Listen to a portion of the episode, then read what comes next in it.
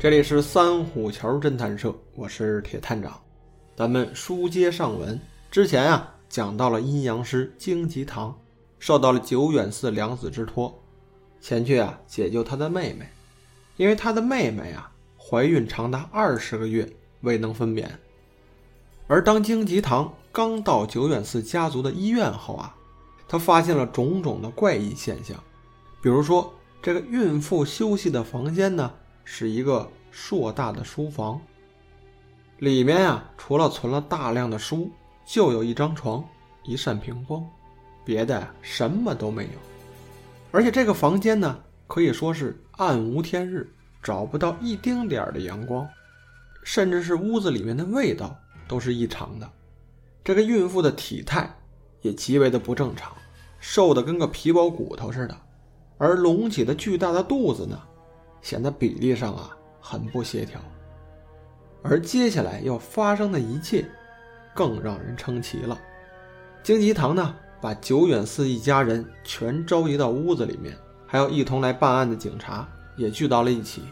这时，作为阴阳师的他开始念咒语，双手合十，还时不时的呢双手结出法印来，这完全是在做一场驱魔的仪式。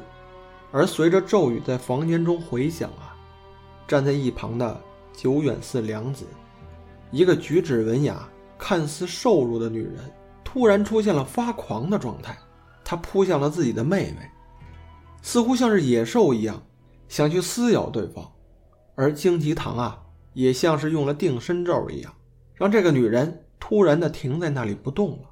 而此时，躺在床上的孕妇。这眼神散乱，唾液直流，也开始在这个床上挣扎起来。伴随着挣扎，他的肚子呀也开始膨胀，像是要爆开了。就在那一刹那，各种的血液飞溅的到处都是啊！这女人就像个吹破的气球一样，软塌塌的倒在床上。而在血液与各种粘稠物之中啊，包裹着一个东西。大家本以为那会是一具死婴，然而等看仔细了，才发现，那具类似人形的东西啊，好像还穿着衣服。就这么走近一看啊，他原来是一个蜷缩在一起的成年男人，而且他腹部的一侧呢，还刺入了一把刀。这一切怪诞离奇的事情发生后啊，让这个四周的人大为的惊叹。有的人直接就晕过去了，有的人呢开始胡言乱语。好在有警方在，平息了这一切。当然，这段内容啊，荆棘下印用了大量的文字来进行描写，特别是对人物的行动以及各方的心理描绘，特别是以突出环境背景来凸显离奇诡异的氛围。当然，如果你靠文字无法想象啊，也可以通过。《孤鹤鸟之下》这部同名的漫画，去吓唬一下自己。那种恶鬼附身的面容，还有房屋里面阴暗的描绘啊，绝对能够提升恐怖的等级。不过要知道啊，这是一部新本格的推理小说，绝不仅仅是给你讲一个驱魔人捉鬼的故事。那下面啊，就是以荆棘堂的口吻，来为你揭露这一切的始末缘由。先说这个怀孕的女人，荆棘堂在她意识还清醒的时候啊，和她有过一段对话，是在向她询问：“你肚子里的孩子有没有跟你说过话？”而对方似乎表示否认，说没有这种情况。他就由此推断呀，对方可能出现了怀孕想象，也可能是怀孕妄想症。而且这两种状况啊，也是完全不同的两套理论。小说呢也做了叙述，怀孕想象呢是基于强烈的欲望引起的一种神经衰弱，错觉自己的身体怀孕了，而实际上并没有。怀孕妄想呢是抱着体内有自己以外的生命在萌生的妄想，而这个萌生的生命体啊。会有攻占、操纵母体的情况，就类似于生物界寄生生物攻占宿主的情况一样。这两者啊，还是有不一样之处的。当然，这套理论完全出于小说当中。依照这套理论，这个貌似怀孕的女人，只是由于想象自己怀孕了，而导致了人的身体变换了模样。也就是说，那个隆起的肚子呀，是靠脑中的想象引发的生理反应。而这个悬念中的第二点，就是那具出现在地板上的尸体。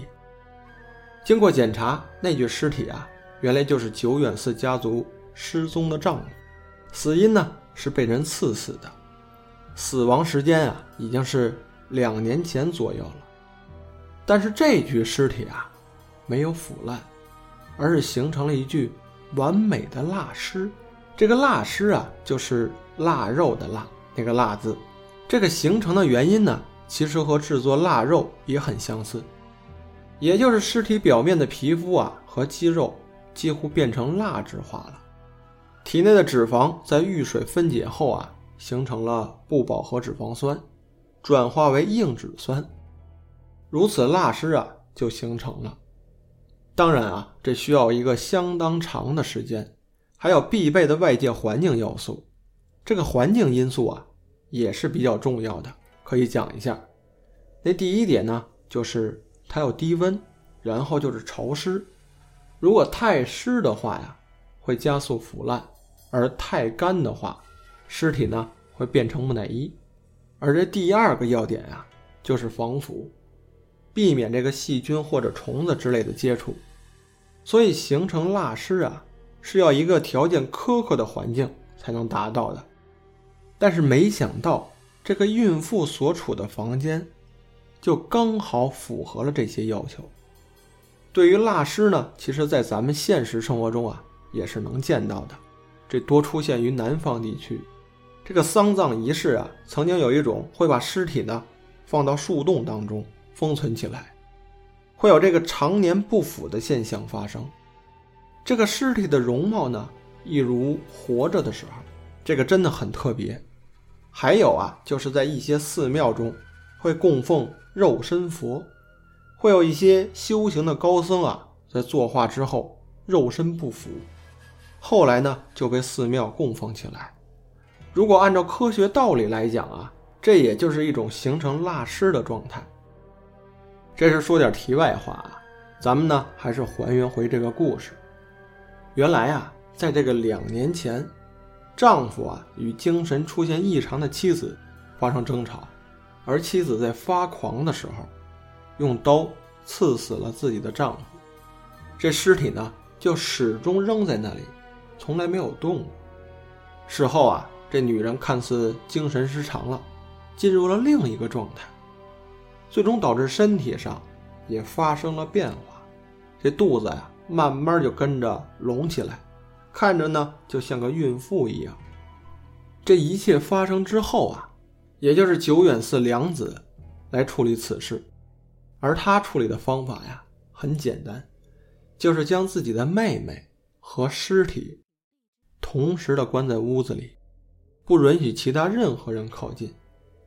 这个视如冷血的姐姐呀，就这样每日照看妹妹，长达了两年的时间呀。难道说这位姐姐真是个极度疯狂的施暴者吗？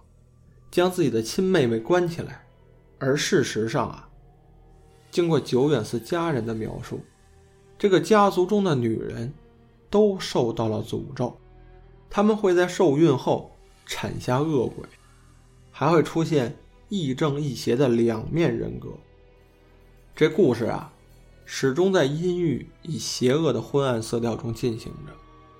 这种古代传下来的诅咒，在外人的眼中啊，似乎是一种流传许久的封建迷信故事；而在家族人心中，却始终坚信不疑，并在一代代人中真实的出现。那个久远寺族人会产下恶鬼的诅咒啊，就曾在久远寺良子的身上真的发生过。这个看似柔弱的久远寺良子啊，曾经几年前怀有身孕。他的母亲知道后呢，曾劝过他把孩子打掉，但是良子啊没有听，他当时根本就不相信什么诅咒的说法。但是当孩子生下来的时候，是由他的母亲在场帮着他的。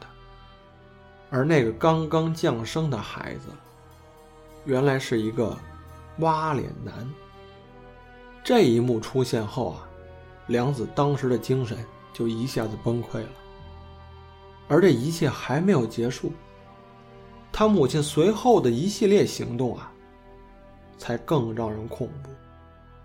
那这一点解释一下啊，我想听到这儿，很多人或许会对这个挖脸男感到好奇。那我告诉你啊，那绝对是一个很难让人面对的存在。最好不要去上网查，以免被吓到。实际上呢，这个挖脸男啊，只是一个形容，它是一种基因缺陷导致的。新生儿降生之后啊，他就没有脑子。你想啊，一个没有脑子的孩子，他这里面是空的，会萎缩的，就导致这个外形啊会发生变化。然后猛的一看，就如同这个睁大眼睛、张着大嘴的青蛙一样。说实话呀，我很后悔当时看的是小说的漫画版。那个画面吧，他想想啊，还是让人心有余悸的。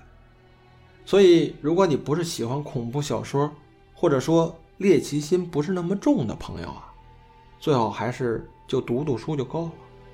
先前所说的久远寺家的诅咒啊，并非是一个传说，而是一个存在于家族人中的严重疾病。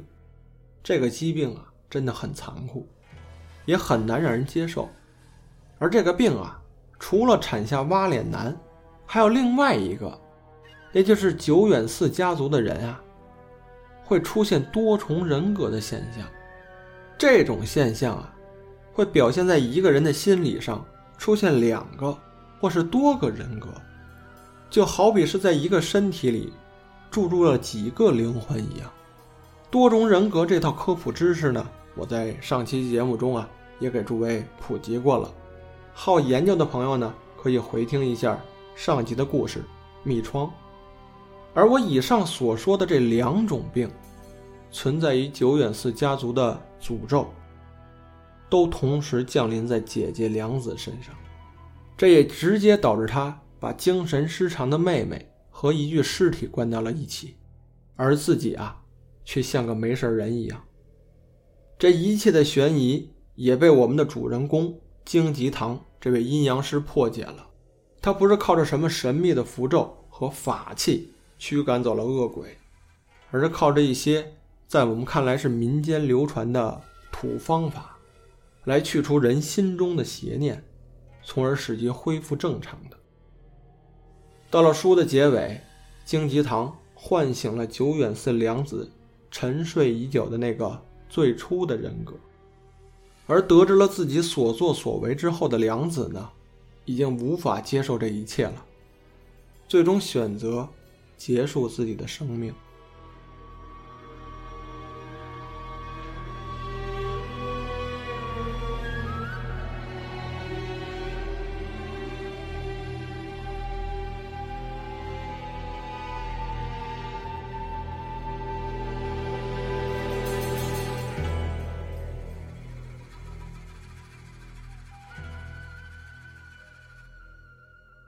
读完整本书啊，给我的第一个感觉啊，就是这个人啊，活着不易呀。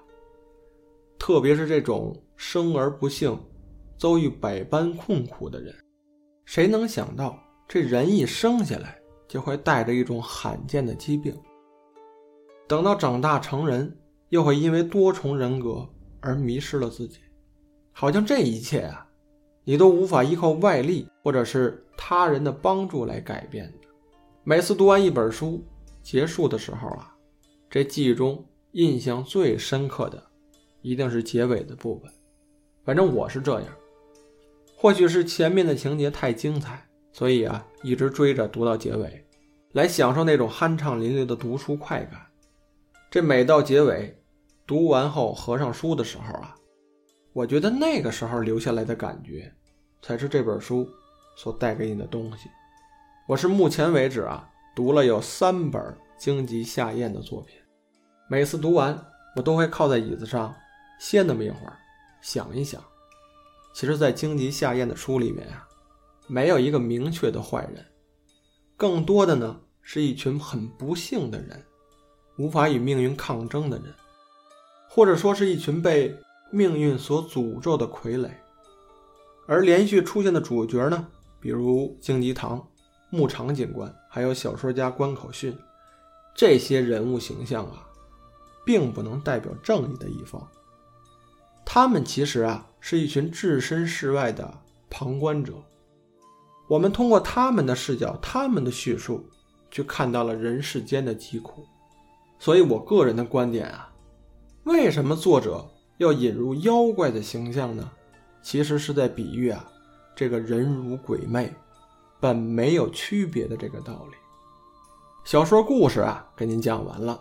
它是一个充满阴郁气息的故事，这让我想起了早年间的恐怖电影《午夜凶铃》。哎，话说《午夜凶铃》在日本啊，也是有原型故事的，从当年的一个案子改写成了电影。而且这部电影流行的时间段呢，和经济夏彦创作的《孤鹤鸟之下》呀，差不多。都是在九几年左右，不知道荆棘下咽当时啊会不会受到了启发？当然啊，这也是我的一个猜测。如果有搞研究的朋友呢，能知道这两者相互间有什么联系，也希望告诉我。而且我的建议啊，读荆棘下咽这一系列的小说呢，你不能浮躁，因为他的书里面啊，总会包括有大段大段的思辨的内容。包括这个灵魂与肉体、生与死这些道理在内，因此啊，你要是心里静不下来，或者在一个嘈杂的环境中啊，这些内容你是读不进去的。其实，在我读这些段落的时候啊，也是先跳过去，因为它太长了。这里面的主要人物荆棘堂，就是沏杯茶，在自己的书斋里面呢，漫天的抒发自己的理论。并引出了很多的古代传说和民间故事，这些呀也是有一些历史资料及典籍有所考据的，所以讲明白这些内容，那文字量可是相当的大的。当然啊，也不排除这个荆棘夏彦在炫耀自己的知识。前面也说了，他喜欢呢收集古书，喜欢这些灵异鬼怪之类的玩意儿，因此会在他的小说中。大量的阐述自己的观点，我觉得这样也挺好。毕竟呢，这些难得一见的知识，能成体系的汇总到一块儿，一起告诉读者，能让读者呢会有一个更清晰的了解。总的说来啊，今天这期节目呢讲的还是比较浅显。毕竟荆棘夏彦的作品，我认为算是晦涩难懂的，但的确它是一套好的作品。当你读过一两本书之后呢，真正的进入了他创造的那个世界，你才能体会到小说的好玩之处。这个经验呀，不是来自于我自己，之前也说了啊，我聚了一帮喜欢侦探小说的朋友，也是大家推荐和讲解的，让我的读书领域呢又拓宽了，我也从中受益匪浅。所以啊，再次感谢那些。一直支持三虎桥侦探社节目的朋友们，也期待诸位新朋友的加入。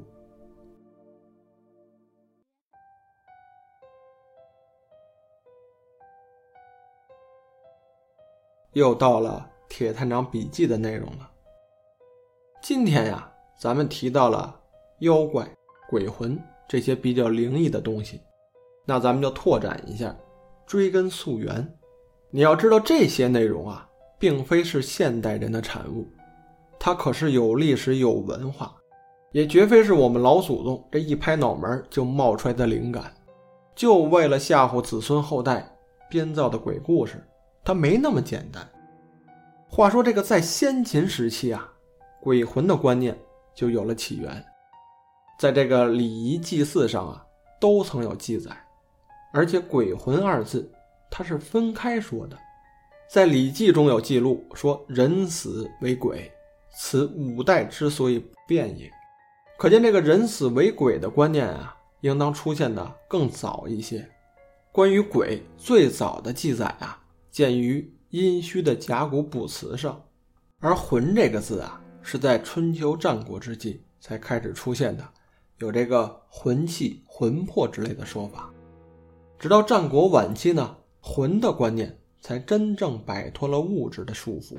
可以简单的理解啊，在古人的观念中，尸体即为鬼，而魂呢？是摆脱人类躯壳之后啊，一种飘忽不定的产物。就目前所见的考古资料而言啊，我国的丧葬形式啊，可以追溯到山顶洞人时期。最初呢，人类还和野兽一样，并没有任何的埋葬方式。但是远古人类慢慢的开蒙了，也会见到自己亲人的尸体啊，被其他的动物还有昆虫啃食。这个形体遭到毁坏，他们这心里啊也会不是滋味后来呢，才会有这个掩埋尸体的行为。埋葬行为呢，是人的感情需要的结果。随葬品的出现呢，则说明人有了对于彼岸世界，即死后生活的思考。在山顶洞人遗址的墓地中啊，就有发现一位青年妇女。